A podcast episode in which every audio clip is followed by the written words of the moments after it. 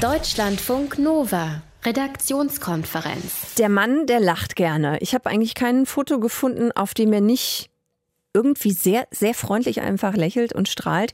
Wolfgang Steffinger, der sitzt für die CSU im Bundestag, ist 32 Jahre alt und auch er ist einer von den jungen Politikern und Politikerinnen, die wir euch seit Montag vorstellen.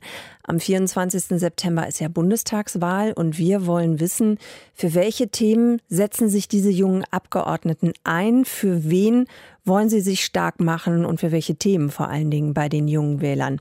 Wolfgang Steffinger ist der zweitjüngste CSU und der fünfjüngste CDU-Abgeordnete im Bundestag und er vertritt dort den Wahlkreis München Ost. Neben der politischen Karriere hat er auch noch studiert BWL und danach noch einen Doktor gemacht. Schönen guten Abend, Herr Steffinger. Grüß Sie Gott aus München. Herr Steffinger, ich habe ja eben schon gesagt, mein Eindruck ist, Sie lachen gerne. Das äh, kann man zumindest beobachten, wenn man sich Ihr Instagram-Profil anguckt. Ähm, da gibt es viele Fotos, unter anderem auch zwei mit der Bundeskanzlerin. Aber ich habe keins gefunden mit Ihnen und Horst Seehofer. Liegt es daran, dass Angela Merkel Ihr politisches Vorbild ist? Also Sie haben recht, ähm, ich lache wirklich sehr, sehr gerne und nicht nur mit Angela Merkel, sondern auch mit Horst Seehofer. Die Fotoauswahl auf Instagram ist vielleicht etwas eingeschränkt, aber wenn Sie auf meiner Homepage schauen oder auch ähm, Facebook-Profil, dann werden Sie auch einige Fotos finden mit dem Ministerpräsidenten und Parteivorsitzenden Seehofer. Okay, also auch der ist ein politisches Vorbild oder sind es beide, Angela Merkel auch? Mal wissen Sie, ich glaube, ähm, politisches Vorbild ist immer so eine äh, Frage. Ich glaube, jeder muss seinen Weg finden in der Politik und ähm, vor allem auch seinen Weg gehen und den vor allem auch authentisch vertreten. Und ich denke, das tun beide. Und äh, ich bemühe mich auch, das äh, so zu machen, ähm, dass es äh, für mich auch in Ordnung ist, dass ich mir im Spiegel anschauen kann. Und äh, das, glaube ich, ist das Wichtigste in der Politik. Sie haben diesen politischen Weg für sich ja schon sehr, sehr früh eingeschlagen. Sie sind mit 14 in die junge Union eingetreten. Warum sind Sie sich da schon sicher gewesen mit 14 Jahren, das ist die richtige Partei für mich? Also der Hintergrund war ja, dass ich ähm, aus einer Familie komme, die sehr stark im ehrenamtlichen Bereich engagiert war und ist. Also von der Freiwilligen Feuerwehr angefangen, über den Schützenverein, Sportverein, über die Pfarrgemeinde und noch viele andere Aktivitäten hinaus. Und dass wir, ähm, ich bin an einem Stadtrand von München aufgewachsen, dass wir da häufig diskutiert haben, was wir alles so bräuchten, auch in der Jugend, auch mit Freunden diskutiert haben. Und ich habe mir dann die Parteiprogramme mal angeschaut, weil ich gesagt habe, ähm, ich glaube, es hilft nichts, wenn wir ständig irgendwo im Hinterzimmer drüber diskutieren, sondern man muss was machen, man muss ähm, sich engagieren. Und dann habe ich halt, äh, mir die Parteiprogramme angeschaut und dann war für mich aber relativ schnell klar, dass es dann nur die Jugendorganisation, also die junge Union werden kann. Und ähm, in die bin ich dann eingetreten, habe da relativ schnell auch einige Kontakte geknüpft zu Stadträten, zu Landtagsabgeordneten, auch zum Bundestagsabgeordneten, zum damaligen. Und äh, dann konnten wir auch einige Dinge für unseren Stadtbezirk erreichen. Und äh, so bin ich dann auch hängen geblieben in der Politik, weil ich gemerkt habe, Mensch, wenn man was engagiert und ein paar Leute hinter sich hat, da kann man wirklich was bewegen und ähm, auch zum Positiven verändern. Und so ist mein Engagement dann auch zustande gekommen. Hm. Wenn Sie jetzt mal auf die letzten Jahre zurückgucken im Bundestag, ähm, wo Sie ja auch schon an einigen Entscheidungen dann eben beteiligt gewesen sind. Wo war so ein Moment, wo Sie gedacht haben, das ist ähm, für mich persönlich jetzt eine schwierige Entscheidung gewesen? Ich tue mir persönlich ehrlich gesagt bei allen Bundeswehreinsätzen immer sehr, sehr schwer, weil ich, äh, wir haben eine Parlamentsarmee, was auch richtig ist und was auch gut ist. Und ähm, aber dennoch äh, kenne ich auch die Ausstattung der Bundeswehr. Deswegen ist es auch richtig, dass wir hier mehr investieren wollen und müssen, gerade auch weil die Krisen ja weltweit immer mehr zunehmen. Und für mich als äh, Abgeordneten ist es natürlich schon so, dass ich auch eine Verantwortung habe, äh, wenn ich da die Hand hebe für einen Bundeswehreinsatz, für ein Mandat dass ich auch für die Soldatinnen und Soldaten dann die Verantwortung trage, auch was die Ausstattung angeht. Und ich sage immer, wenn einer der Soldaten, was ich nicht hoffe, aber im äh, weißen Sack zurückkommt, dann bin ich, habe ich da eine Verantwortung mitzutragen. Und das ist für mich mit die, eine der schwersten Entscheidungen, ähm, Bundeswehreinsätze mit zu beschließen. Hm. Das ist also eine der schwersten Entscheidungen, sagen Sie. Gibt es eigentlich auch was, wo Sie jetzt schon sagen können, also wenn ich es nochmal schaffe in dem Bundestag, äh, das würde ich beim nächsten Mal auf jeden Fall anders machen? Anders nicht. Man ist, ähm, gut, jetzt kennt man natürlich die, den Laden, sage ich mal, ja. Also den Bundestag kennt man jetzt natürlich, man weiß, wie es funktioniert. Man braucht nämlich als Neuling schon ungefähr ein Jahr, bis man sich etwas freigeschwommen hat, dass man weiß, wie funktioniert das alles, wie kann ich auch mal eine Initiative anstoßen, wie kann ich Leute mit überzeugen, mitreißen, auch in der Fraktion, dann natürlich ein Koalitionspartner.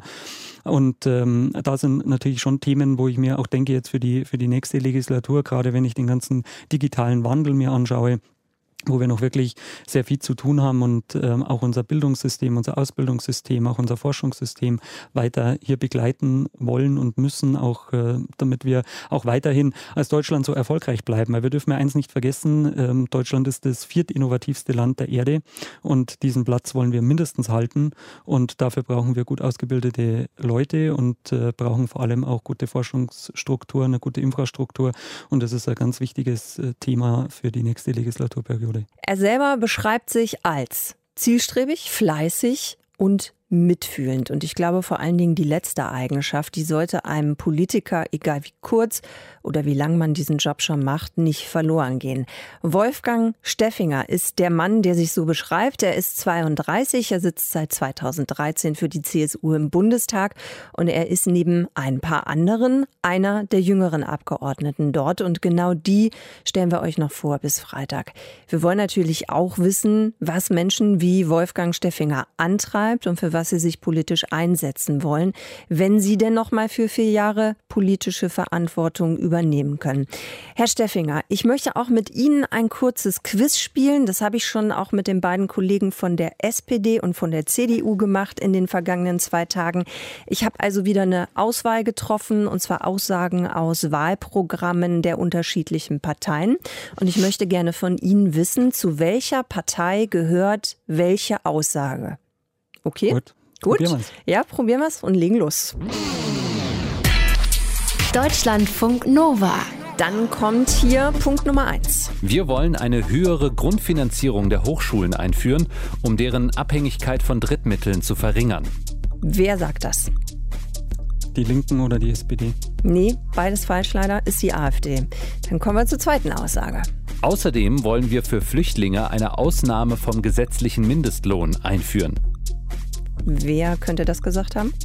Es wird die AfD gewesen sein. Nee, es ist die FDP. Es ist gar nicht so einfach. Wir wissen das schon. Wir haben das schon gemacht, die Erfahrung. Dann kommt jetzt Aussage Nummer drei. In öffentlichen Kantinen, Kindergärten und Schulen darf Schweinefleisch kein Tabu sein.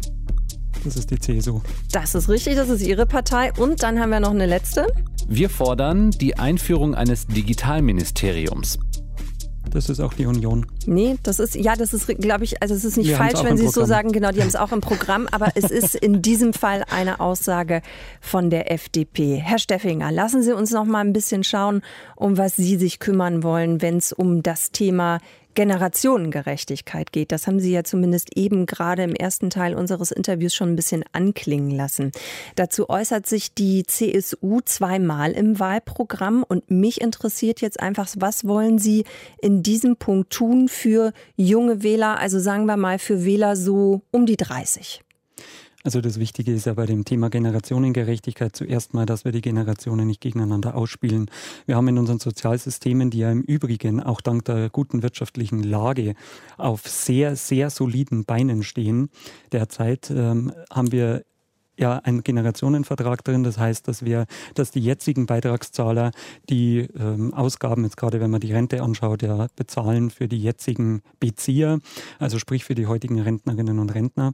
Und mir ist wichtig, dass wir hier ähm, nicht die Einzelnen gegeneinander ausspielen, indem wir sagen, ja, wir brauchen unbedingt eine höhere ähm, Rente und die Jungen müssen dann schauen, wie sie ähm, das finanzieren, sondern dass wir hier schon eine Ausgewogenheit haben. Und wenn wir uns gerade das Rentensystem anschauen, dann haben wir drei Stellschrauben, an denen wir drehen können.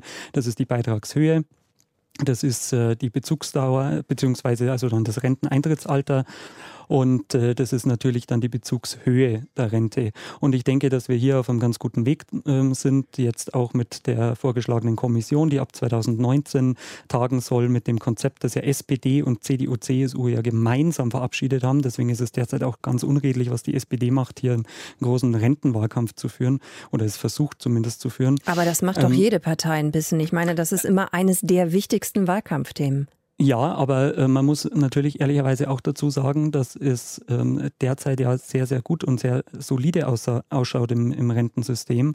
Und ähm, dass wir als CSU sagen, wir brauchen noch den dritten Rentenpunkt äh, bei der Mütterrente, um diese Gerechtigkeitslücke zu schließen für, 19, für vor 1992 geborene Kinder ähm, weil ja da bisher die, die Mütter nur zwei Rentenpunkte bekommen und nicht drei.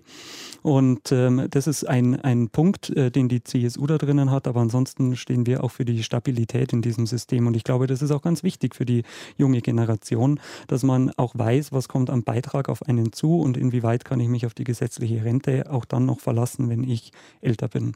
Sie haben jetzt eben gerade schon gesagt, Eintrittsalter Rente. Was sagt denn die CSU? Wo soll, die, äh, wo soll das Eintrittsalter liegen? Einen Beschluss, äh, dass es mit 67, das anwächst jetzt Stück für Stück auf 67 und das denke ich ist ein ganz, äh, ein ganz guter Zeitraum, insbesondere wenn man bedenkt, dass ja die, die Leute auch dank der Innovationen, dank des medizinischen Fortschritts, dank der Forschung, in dem wir ja auch die letzten Jahre massiv investiert haben, auch immer älter werden, dann denke ich, ist 67 auch ein ganz gutes Alter. Hm.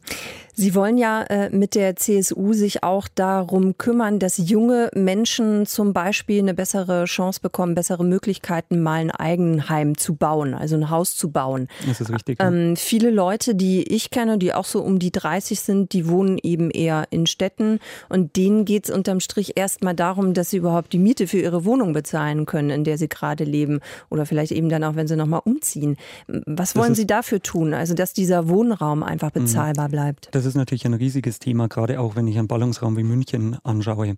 Aber das Wichtige ist, um auch nochmal beim Thema vor, von vorhin anzuknüpfen, ähm, wenn man Eigenheim, äh, Eigentum hat, ein Eigenheim hat, dann spart man sich im Alter bereits die Miete und das ist natürlich ein wesentlicher Punkt auch dann später bei der Rente, weil ein großer Punkt, nämlich die Wohnraumkosten, dann einfach schon mal wegfallen, wenn bis dahin das Eigenheim abbezahlt ist. Und deswegen sagen wir beispielsweise mit dem Ja, ja wenn es abbezahlt ist bis genau, dahin, muss deswegen, man halt erstmal schaffen, muss man lange für arbeiten. Ne? Das ist richtig, natürlich. Ähm, aber da spielt natürlich die momentane Zinssituation gerade in diesem Bereich natürlich ähm, einen positiven ähm, Aspekt mit rein.